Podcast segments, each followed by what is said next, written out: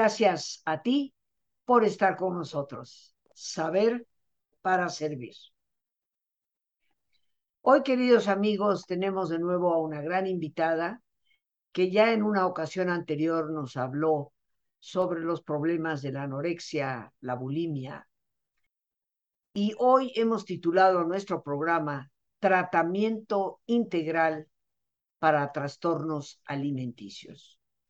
Si en una primera parte la psicoanalista María Salamanca nos hizo favor de explicarnos el problema de la bulimia y la anorexia, programa que por supuesto lo pueden volver a escuchar cuando lo deseen, está ahí en nuestras plataformas. Hoy nos dará las recomendaciones de cómo tratar este tipo de problemas, que cada vez más, desafortunadamente, se extienden y en personas cada vez más jóvenes. María, bienvenida al programa.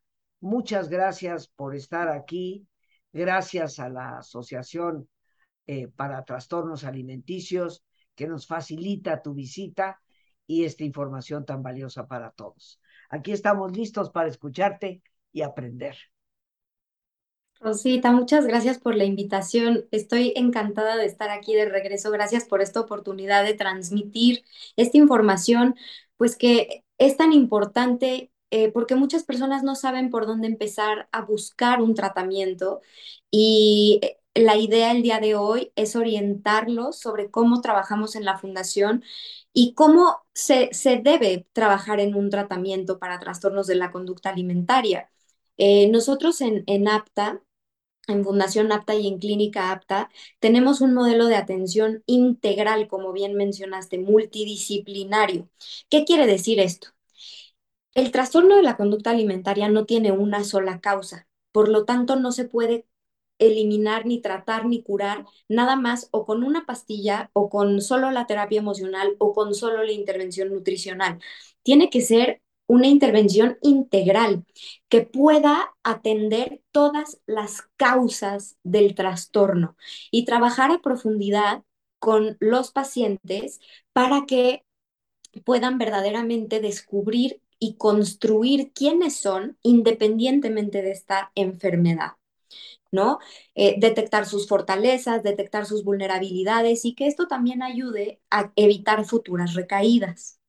Entonces, ¿cómo es este equipo de trabajo? Tiene cuatro elementos principales. Psicólogo, que en el caso de Fundación APTA trabajamos con psicoanalistas, un modelo psicoanalítico, terapeutas familiares que trabajan en el caso de APTA con un modelo integrativo que incluye herramientas cognitivo-conductuales, herramientas narrativas, herramientas humanistas eh, psicocorporales y eh, ahí se hace una intervención complementaria a la parte eh, psicoanalítica o psicodinámica que trabaja más aspectos de personalidad, defensas, tipos defensivos, ¿no? Eh, eh, también comorbilidades caracterológicas. ¿Qué es esto? Trastornos de la personalidad que puedan existir, por ejemplo, o tendencias, ¿no? Simplemente de personalidad que hay que trabajar, pulir un poquito. ¿Para qué? Para evitar que sean una, un motivo o una vulnerabilidad para una recaída. También tenemos el modelo nutricional, que también echa mano de muchas técnicas conductuales. ¿Para qué? Para acercarse a los alimentos, para trabajar estas ideas que son ideas eh, distorsionadas con respecto a la alimentación que se han aprendido a lo largo del tiempo, tanto, por ejemplo, por, por hacer dietas, ideas con las que nos quedamos por hacer dietas, o ideas que también nos manda la sociedad o la propia familia ¿no? En donde, ay, delgadita, delgadita te vas más bonita, delgado es igual que saludable, todas estas ideas que de alguna manera hay que empezar a cuestionar. Eh, que existen alimentos buenos y alimentos malos, eh, alimentos que deben evitarse a toda costa, grupos alimenticios que son malos para el ser humano, ¿no? Como los carbohidratos del azúcar, los pobres, la grasa, ¿no? Son los más satanizados. Entonces se trabaja con todas estas ideas disfuncionales y se va acercando poco a poco al paciente eh, a, ciertos alimentos que generan aversión, que generan miedo, y también se va trabajando con estas ideas que aparecen sobre el miedo a, eh, al, a ganar peso, por ejemplo, que es muy frecuente este miedo, eh, y también trabajar, por ejemplo, distorsiones de la imagen corporal, ¿no? Es un, un, una cuestión que también hay que abordar desde la parte nutricional, ¿no? Eh, pesos idealizados, tipos de cuerpo idealizados, que a lo mejor no son necesariamente el cuerpo que verdaderamente es saludable, ¿no? Y que eso es lo que nos venden, pero no es la realidad. Entonces, eh, eso se trabaja desde la parte nutricional y finalmente en la parte psiquiátrica, Rosita, que yo sé que a mucha gente le genera mucho miedo hablar de psiquiatría, ¿no? Pero la realidad es que somos cuerpo, somos química.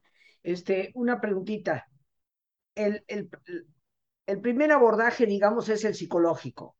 Según... Todos son al mismo tiempo, Rosita. Ok, o sea, pero uh -huh. el primer punto que has tocado es la parte psicológica. Psicología. Lo segundo, terapia familiar.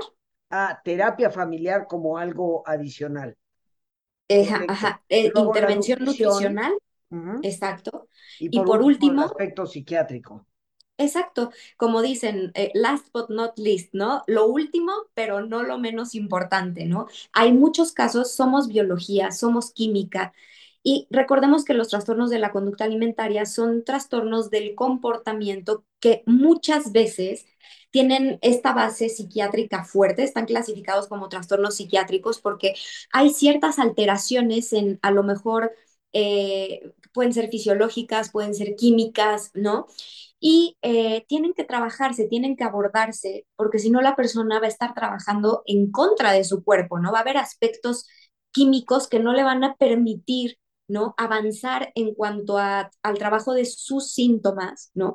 Porque hay algo que los está frenando. Entonces, creo que es bien importante mencionar esta parte, mencionar que sí, no es para todos, hay que evaluar el caso de cada paciente, pero sí hay casos en los que es necesario, no tiene nada de malo, no se busca que las personas estén medicadas de por vida, los medicamentos hoy por hoy también son muy seguros y eh, pues la idea es que nos ayuden al tratamiento. ¿no? Hay que quitar ese estigma de la, de la enfermedad, de la psiquiatría, y esa es la forma de trabajo. Algo muy importante que quería comentarte, Rosita, es que en Clínica Apta tenemos este abordaje familiar muy, muy, muy enfocado a dejar de echarle la culpa a los papás de todo, porque mm. creo que en trastornos de la conducta alimentaria y en muchos otros trastornos psiquiátricos, emocionales, se ha pecado de alguna forma, ¿no? En cargar la mano a los papás, ¿no? Eh, obviamente, claro que vamos a trabajar en dinámicas familiares, dinámicas de vínculo, ¿no? Cómo trabajar en la relación eh, entre todos los miembros de la familia, que son relaciones significativas. También, obviamente, vamos a tratar si hay una relación que está quebrada, que está lastimada, que claro que se va a trabajar, pero nosotros no tenemos ese enfoque de culpa. Y yo les recomiendo a todos lo que, los que nos escuchan que verdaderamente tengan mucho cuidado cuando acudan a, un, a una clínica, una institución a pedir ayuda y enseguida se busque atacar a un miembro de la familia cuando verdaderamente los miembros de la familia deben ser nuestros mayores aliados en el tratamiento. También tenemos que cuidarlos, Rosita, porque se agotan, se preocupan. Eh, tener un hijo con un trastorno de la conducta alimentaria es causa de mucho estrés, de mucha ansiedad. Eh, nos preocupamos desde por el tiempo que a lo mejor quisiéramos dedicarles y no podemos dedicarles para su recuperación porque hay que trabajar. Nos preocupamos por qué tal que yo no tengo las herramientas emocionales para ayudar a mi hijo, a mi hija. Yo no sé qué hacer, nadie me entrenó para esto, esto yo no lo esperaba. A lo mejor, ¿qué hago con esta culpa que yo cargo, no? De que a lo mejor yo siento que algo que yo hice o dejé de hacer pudo generar esto, ¿no? O contribuir a esto. Y verdaderamente eh, el espacio familiar es para eso, es para que la familia tenga las herramientas para sentirse contenidos, para sentirse apoyados, para así trabajar lo que hay que trabajar también, ¿no? Porque sí, sí hay relaciones fracturadas, sí hay relaciones eh, también disfuncionales, ¿no? Necesitamos aportar herramientas de comunicación, ¿no? Asertiva a la familia para que para que puedan reparar, restaurar, como replantear esos vínculos. Entonces, cualquier clínica que verdaderamente esté actualizada, cualquier clínica seria, va a tener un abordaje que no se va a enfocar en lanzar culpas, en buscar archivo expiatorio, ni mucho menos, ¿no? Eso no quiere decir que no va a haber momentos fuertes o verdades fuertes que se pueden, eh, pues sí, sacar en el, en el transcurso del tratamiento, ¿no? Eso hay que tenerlo claro en la vida en general, ¿no? Que, que, va a haber cosas que no nos gustan en las que tenemos que trabajar, sí, pero creo que hay un mundo de diferencia en, entre eso y buscar culpables, ¿no?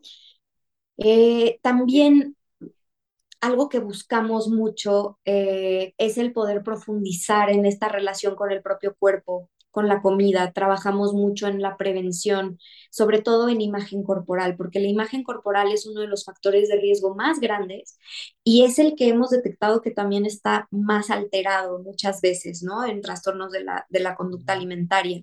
Entonces, de modo preventivo, también buscamos dar asesorías a papás, ¿no?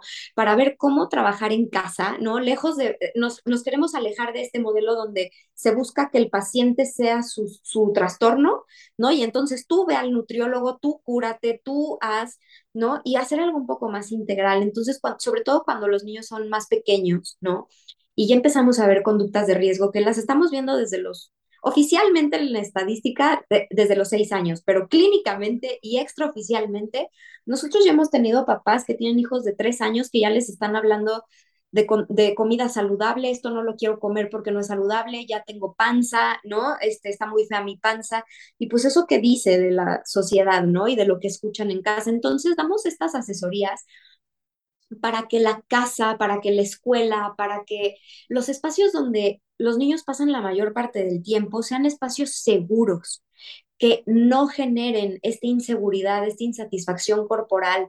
Eh, también damos asesorías, eh, hemos trabajado, estamos trabajando eh, con, con muy de cerca con Meta para dar herramientas a los papás para el buen manejo de redes sociales, porque las redes sociales son parte de la vida y la verdad es que no podemos prohibirlas, no podemos encerrar a los niños y a los adolescentes en una burbuja. ¿Qué podemos hacer? Enseñarles, enseñarles a cuidarse, a que esas herramientas emocionales que pueden tener en la vida cotidiana las trasladen a las redes sociales y generen también en sus redes sociales, en sus perfiles, un entorno seguro para ellos. Entonces, también en nuestras pláticas que tenemos para escuelas, que tenemos para papás, en las asesorías individuales, buscamos enseñarles a los papás cómo usar estas herramientas para que se lo puedan transmitir a sus hijos, a quién bloquean, en qué momento ya estoy consumiendo demasiado contenido, cuáles son las herramientas que está, que está sacando las propias plataformas para protegernos, ¿no? De, de este contenido eh, que puede resultar nocivo, que puede o este consumo, Rosita, que puede ser más compulsivo, ¿no? De, de, de, en las redes sociales, de contenido. Y creo que de verdad hay cosas padrísimas que si a alguien le llama la atención y quiere saber más, por favor, contáctenos, porque de verdad hay mucho que trabajar. Y lo padre de todo esto, lo más bonito de todo esto, es que cuando hacemos prevención para TCA, no nada más es para TCA. Al mismo tiempo, al fortalecer estas herramientas, autoestima, autogestión de las emociones, buena imagen corporal. ¿Qué mejora? Mejoran mis estrategias de autocuidado cuando yo tengo todo eso fortalecido, mejora y al mejorar mis estrategias de autocuidado y de autoconocimiento, también me protejo de otros padecimientos como ansiedad, como depresión, y de verdad se vuelve como un, un entorno mucho más seguro, ¿no? Más enfocado a la pues a las emociones, a los recursos, a explotar los recursos. No buscamos generar recursos donde nunca, eh, espacios, perdón, donde nunca ocurra ningún problema, relaciones donde nunca haya ningún problema, porque eso es imposible. Pero ¿qué sí podemos hacer? Pues sentirnos fuertes y con herramientas para abordar esos problemas, esas inseguridades, esos retos que nos lanza la vida, ¿no? Y pues bueno, esa es un poco nuestra filosofía eh, también obviamente al tener el espacio, perdón Rosita, de fundación, pues eh, lo que queremos es hacer que el tratamiento no solo sea accesible para los pacientes de clínica apta, ¿no? sino también para los de fundación apta, que de pronto son familias y pacientes que la situación económica no permite tener acceso al tratamiento completo, que sí, a ver, estamos hablando de mínimo cuatro especialistas, estamos hablando de estudios, medicamentos, muchas veces cuidadores, eh, y otros especialistas médicos, ¿no? Como endocrinólogos, ginecólogos, pediatras. No es, no es algo sencillo y los tratamientos verdaderamente eh, se proyectan hasta un año, ¿no? Hay que tener mucha conciencia de eso, ¿no? Entonces, obviamente no es un año igual, ¿no? Es un año con avances, es un año con estabilidad también, ¿no? Para buscar un alta, pero pues sí no son inmediatos y creo que es muy importante que la fundación, o sea, comentarles, compartirles que la fundación lo que busca es que los pacientes no se queden sin tratamiento por un tema económico. Yo creo que la labor que ustedes hacen es verdaderamente encomiable por eso todo, todo mi apoyo a la, a la fundación, a la asociación. Eh, y te quería hacer dos preguntitas. Eh, la primera va a ser la más sencilla, fíjate. Cuando hablas de la parte psiquiátrica, eh, tú sabes que yo estoy chapada a la antigua, ¿no? O sea, estudié hace tantos años con el DSM-4, ahora ya es el DSM-5, pero ahí precisamente están los trastornos llamados somatomorfos donde ciertamente hay en la persona una percepción completamente distorsionada de su propio cuerpo. Eh, no podemos concebir normalmente a una persona que pese 45 kilos, estoy hablando de una mujer de unos 65 de estatura, que pese 45 kilos. Es obvio que está en un, en un riesgo. Sin embargo, esa persona se ve gorda frente al espejo eh, y tú dices, pero ¿cómo se puede ver gorda? Nos cuesta trabajo porque esto es un trastorno. Me imagino que es cuando existen este tipo de distorsiones que el psiquiatra tiene que intervenir, porque ya estamos hablando de un trastorno significativo que va a requerir de medicamento. ¿Es así la situación? Sí. Eh, justo les voy a platicar a todos los que nos escuchan, aunque no sean psicólogos o psiquiatras, les voy a platicar cómo se organiza esta, estos trastornos para que sepan cómo ha cambiado, ¿no? Eh, justo los trastornos de la conducta alimentaria ahorita están en su grupito único, ¿no? Y tenemos trastornos de la conducta y tenemos trastornos de la ingesta. Los trastornos de la ingesta son muy sensoriales, como de aversión a sabores, a texturas, y también, que en el, en el episodio pasado lo platicamos un poco. Y los de la conducta son los que hoy nos traen en, aquí, ¿no?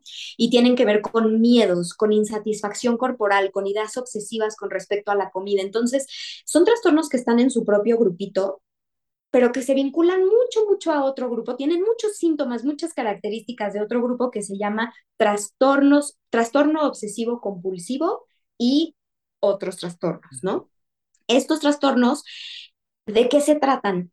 Eh, la característica que tienen es que llegan ideas que la persona no controla, o sea, le llegan, le llegan las ideas y tiene que haber una conducta en consecuencia. ¿No? Entonces, el más conocido, pues, es el trastorno obsesivo compulsivo, en donde llega una idea, por ejemplo, de, ay, ¿qué tal que dejé la llave de gas abierta? Esa es la típica, la, la estufa, pues, eh, abierta. Y voy y la checo tres veces, cuatro veces, cinco veces, ¿no? Hasta que me aseguro de que está completamente. Son ideas que me obligan a hacer una conducta que es totalmente innecesaria, este, puede interferir, incluso puede ser que llegue tarde a una cita de trabajo porque tuve que regresarme ya a medio periférico a checar que la llave de la, de la estufa estaba cerrada, ¿no? Entonces, puede llegar, eh, puse un ejemplo muy sencillo, pero pueden llegar a ser muy desadaptativos, generar muchísimo dolor, mucha disfunción, mucho agobio, son como una tortura, yo digo, ¿no? El trastorno obsesivo compulsivo es una tortura mental.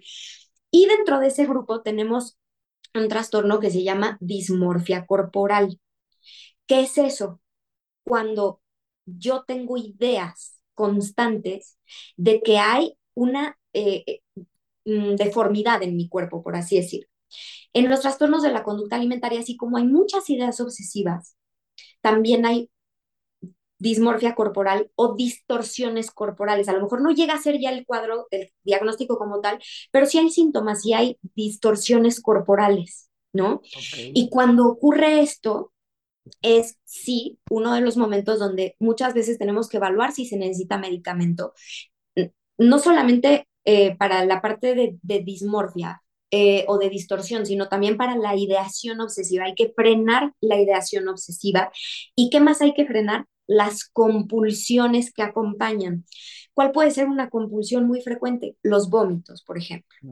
Hay un momento donde se vuelven casi automáticos, la persona no los puede controlar, porque también hay áreas de nuestro cerebro que se, se hacen tan débiles, tan débiles, que ya no puedo frenarlo, ya es automático, ¿no? No es nada más fisiológicamente automático, sino también a nivel de mi cerebro. Entonces, ahí necesitamos medicamentos. ¿Cuándo más necesitamos medicamentos? Es raro que un trastorno de la conducta alimentaria se presente solito.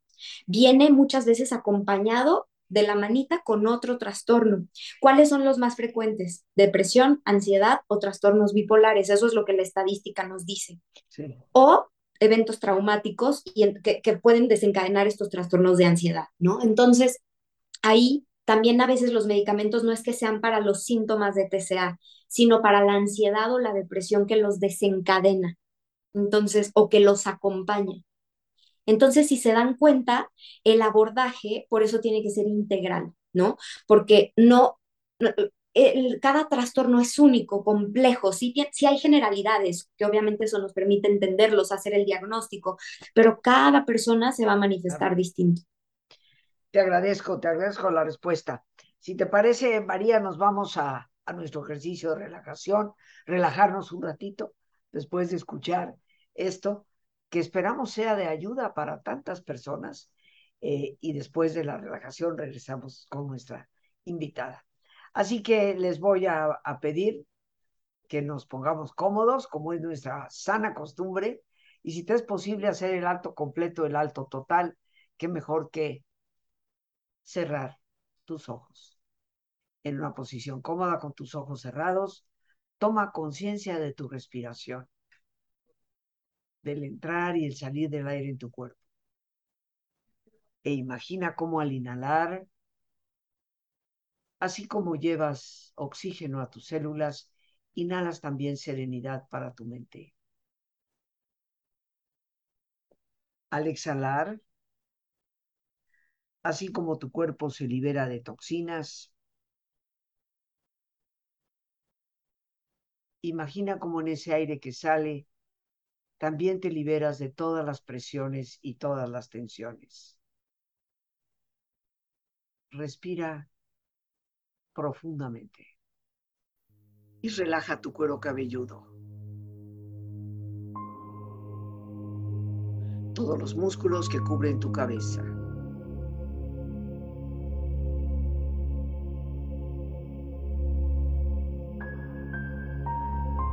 Relaja tu frente. Siente la piel, la vibración de la piel que cubre tu frente.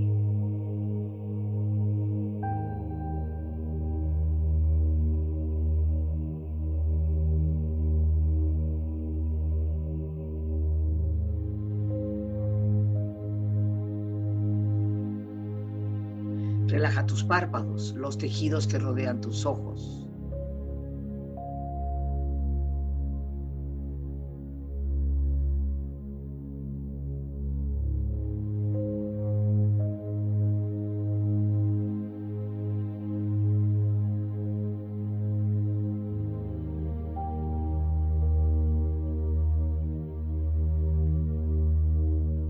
Tus mejillas, toda la piel, todos los músculos que cubren tu cara.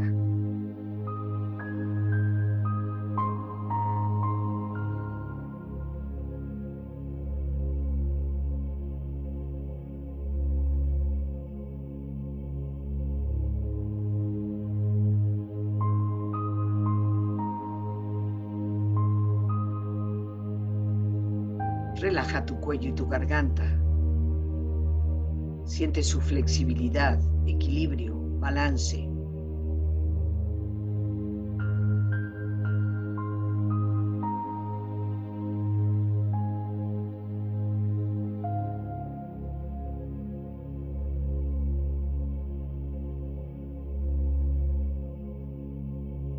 Relaja tus hombros, brazos y manos, así como tu espalda. Siente una agradable sensación que relaja todos los músculos en estas partes de tu cuerpo.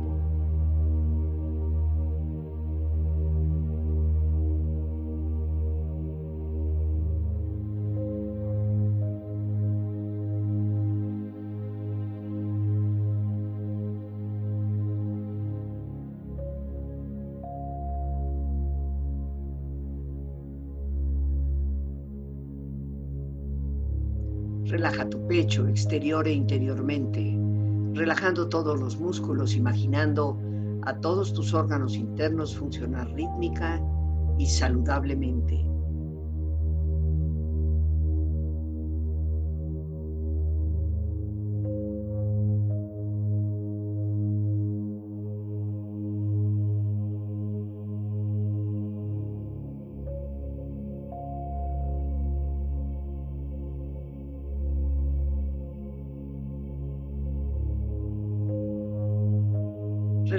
Abdomen, exterior e interiormente, relajando todos los músculos, imaginando a todos tus órganos internos funcionar rítmica y saludablemente.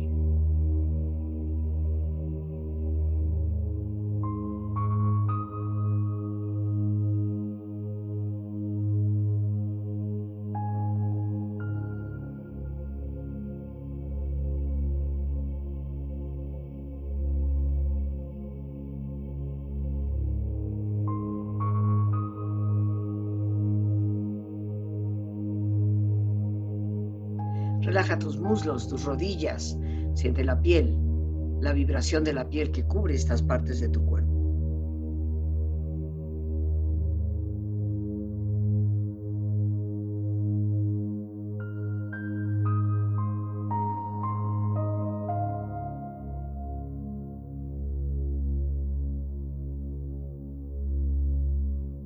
Relaja tus pantorrillas y tus pies.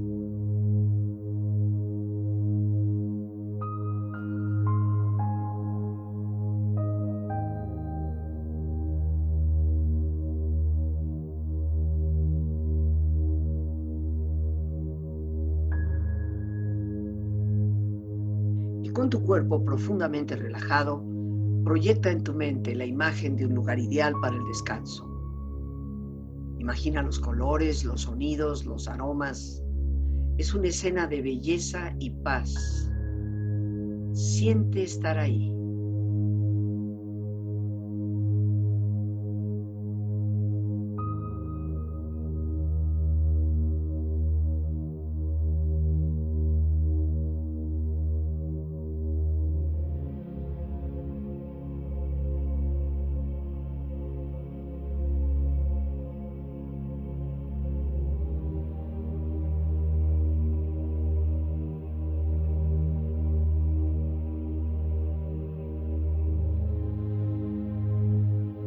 Con tu cuerpo relajado y tu mente serena, reflexiona. No te obsesiones con la delgadez. Tu única obsesión, ser feliz, es la que deberías tener.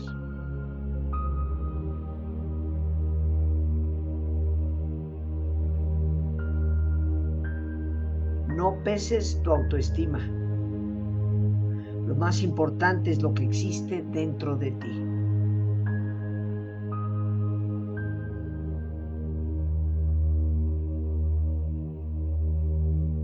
Ten cuidado.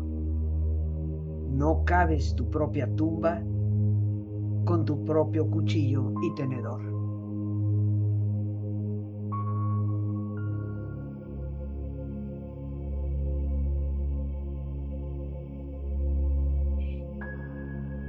Respira profundamente. Relájate bien. Y con esta experiencia empieza lentamente a estirarte, brazos, manos, piernas y pies, moviendo tu cuello, bostezando si lo deseas, haciendo que tu cuerpo retome su nivel de actividad habitual hasta muy lentamente abrir tus ojos ojos abiertos, bien despierto, muy a gusto, bien descansado y en perfecto estado de salud, sintiéndote mejor que antes. Regresamos con nuestra invitada María Salamanca. Y María, antes de hacerte la segunda preguntita, eh, sí quiero que nos cuentes un poco, sé que tienen ustedes una actividad que ya es mañana, día 19 de este mes de octubre, que es muy importante yo quiero dar todo mi apoyo porque sé que la fundación eh, de la Asociación para Trastornos alimenticios o alimentarios, eh, hace una labor extraordinaria atendiendo en muchas ocasiones a muchísimas personas que, como tú bien lo explicabas, no tienen el recurso económico para realmente solventar un tratamiento integral de la manera en que tú le expones, donde hay varios espe especialistas que están tomando parte. Y sé que el día de mañana tienen un evento importante en el cual todos podríamos participar eh, de una manera en que apoyemos a la asociación y por lo tanto a tantas personas que requieren de este apoyo. Cuéntanos, por favor, María. Rosita, les quiero platicar de la gran subasta anual que tenemos en Fundación APTA, eh, como para que se den una idea a todos de cómo está la situación en México. Eh, un tratamiento para trastornos de la conducta alimentaria que puede durar hasta un año en promedio, en seis meses, un año, eh, cuesta entre 15 y 20 mil pesos al mes. Y un internamiento en una institución privada cuesta en promedio 200 mil pesos al mes. Son cantidades que para muchas personas son impagables. Eh, por eso en Fundación APTA lo que hacemos es eh, financiar una buena parte de los tratamientos de los pacientes, ajustándolos a lo que ellos pueden pagar, eh, hay pacientes que pueden pagar la mitad de eso, hay pacientes que pueden pagar una cuarta parte de eso, hay pacientes que pueden pagar mucho menos que eso.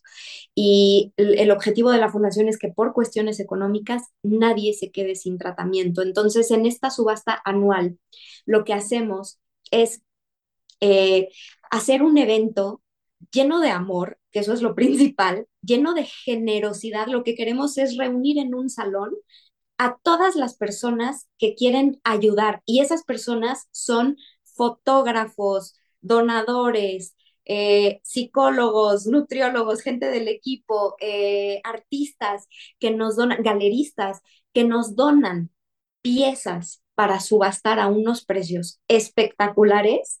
¿Para qué? Para que la gente se lleve algo de mucho valor a su casa, que lo vea y diga, esto de verdad vale no solamente por, por el precio, sino porque con esto además ayudé.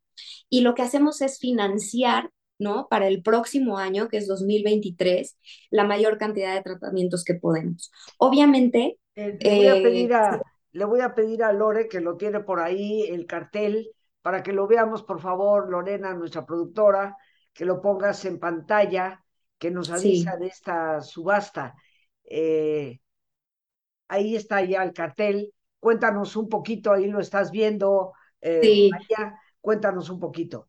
Es, el, es mañana 19 de octubre, miércoles 19 de octubre, a las 8 de la noche en el Hotel Aqua en la Ciudad de México. Y eh, de verdad que lo que queremos no es explotar esa parte morbosa y fea de los TCAs. No, lo que queremos es que eso, esa subasta sea una celebración de cuando la gente se une para buscar la salud, la belleza, ¿no? Rodeados de arte, eh, pensando en la recuperación, ¿no? De, la, de las pacientes y de los pacientes. Queremos enfocarnos en lo bueno, en lo positivo que puede hacer la humanidad y que sepan que con su ayuda hacen una gran diferencia en la vida de las personas. Entonces los invitamos a esta celebración de vida, a esta celebración de comunidad, a esta celebración de generosidad. Quiero agradecer a los fotógrafos, galeristas, patrocinadores, eh, por todo su apoyo y también a todas las personas que año con año nos acompañan y donan. Eh, quienes quieran verdaderamente acompañarnos son muy bienvenidos. Pueden escribir a contacto arroba fundacionapta.org para hacer a Lore que nos ponga eso ahí. Ya podemos obviamente quitar el cartel y poner eh, contacto. ¿No lo Así es. por favor, María? Contacto arroba fundacionapta.org Ahí pueden registrarse para asistir a la subasta. Vamos a pasar un momento divertido rodeados de arte, de música, de compañerismo, de, generosidad, de felicidad, enfocados en la recuperación, que es lo que todos queremos. Em, y bueno, también si alguien eh, quiere buscar otras formas de ayudar, tenemos, por ejemplo, el programa de invítame un café, invítame un café, también pueden escribir a ese correo y les mandamos el link y tú haces un donativo mensual de la cantidad que tú quieras. Puede ser simbólico, cuánto cuesta un café, ¿no? Eh, en una eh, de estas cafeterías, este, muy, este, pues como 50 pesos, 30 pesos, ¿no? Y tú le invitas un café a una paciente o a un paciente y de verdad que aunque parezca eh, poco, es mucho, es mucho a la hora de juntar esfuerzos, es mucho a la hora de, de, sumar, ¿no? Lo que, lo que todos pueden aportar. Entonces, de esa forma también pueden apoyarnos y apoyar a los pacientes de la fundación. Bien, pues ahí tenemos toda la información. Les recuerdo que es el día de mañana, eh, ya 19 de octubre, en el Hotel Aqua a las 8 de la noche. ¿Es correcto? Correcto. Y el el dato para poder avisar que vamos, contacto arroba, y ahí lo tenemos al calce. Para Fundación que, Apta. Sí, Fundación Apta, eh, org para participar. Ahí, ahí espero que nos podamos encontrar. Eh, mi querida María, ahora sí voy a la última preguntita porque no la quiero dejar fuera. Ay, Rosita, perdón. Sí. Eh, es, es info, no contacto, es info arroba. El, el, mail al que nos pueden escribir ah, perfecto. es info arroba fundación apta. Perdón, siempre me, me equivoco este, y lo digo mal. La vez pasada también lo dije mal. rápidamente ahí, lo cambias, por favor. Perdona a todos. Sí, info arroba fundación apta. Punto org. Info. Info, info. Sí, ahí, ahí lo, lo tenemos corrijamos eso y ahí es donde podemos mandar un correíto y de esa manera este, participar el día de mañana. Ojalá nos, nos podamos encontrar. Eh, mi querida María, una última preguntita que tendrá que ser con respuesta breve porque ya el tiempo nos ganó, pero no la quiero dejar fuera. Es algo que mencionaste. ¿Cuál sería tu más importante estrategia para contrarrestar el enorme peso que hoy existe sobre esa imagen idealizada, sobre todo para la mujer, de que si no eres delgadita vas a ser rechazada y de hecho recibir burla, recibir maltrato, recibir rechazo. ¿Cuál sería, en pocas palabras, la estrategia más importante para combatir esta situación que hoy estamos viviendo? Para mí, lo más importante, lo primero que podemos hacer, y luego hay muchas cosas más, es dejemos de hablar del cuerpo de los demás. El cuerpo de los demás no es de nuestra incumbencia, no es nuestro problema. Cada quien es responsable de su cuerpo, cada quien sabe cómo le gusta, cómo no le gusta. Eh, dejemos de asociar ciertos tipos de cuerpo con salud o con enfermedad, incluso si hay enfermedad, pues que los cuerpos también tienen derecho a estar enfermos y no por eso deben ser criticados, juzgados, castigados, ¿no? Eso no ayuda en nada, eso al contrario hace que los cuerpos se enfermen mucho más, ¿no? Cuando criticamos, cuando eh, la agresión, la crítica, el miedo no son estrategias de intervención para la salud. Eh, entonces, creo que dejemos de hablar del cuerpo de los demás, que no sea el centro de nuestra conversación, dejemos de que las revistas sean eh, un antes y después de los artistas. Mira cómo se le ve esto en el traje de baño, ya se le ve aquí, ya se le ve allá. Los cuerpos no deben ser perfectos, los cuerpos son cuerpos y deben ser para disfrutar la vida. Eso hay que grabárnoslo. Mi cuerpo es para vivir mi vida, no para complacer a los demás. Muchísimas gracias, muchísimas gracias, María. Y bueno, el tiempo se nos ha terminado. Yo te mando un fuerte, fuerte abrazo. Por favor, extiéndelo a Tania allá en la asociación, a todo el equipo, eh, todo mi aprecio, mi, mi, cariño. Les deseo el, el, mayor y mejor de los éxitos. Eh, muchísimas, gracias. Un abrazo muy fuerte. Igualmente para ti, María. Y bueno, amigos, nos despedimos. Como siempre, damos las gracias a Dios por este espacio que nos permite compartir nuestra gratitud a la psicoanalista María Salamanca, que hoy nos ha acompañado, nuestra productora Lorena Sánchez y a ti, el más importante de todos, una vez más, gracias. Muchas gracias por tu paciencia al escucharme y por ayudarme siempre a crecer contigo. Que Dios te bendiga.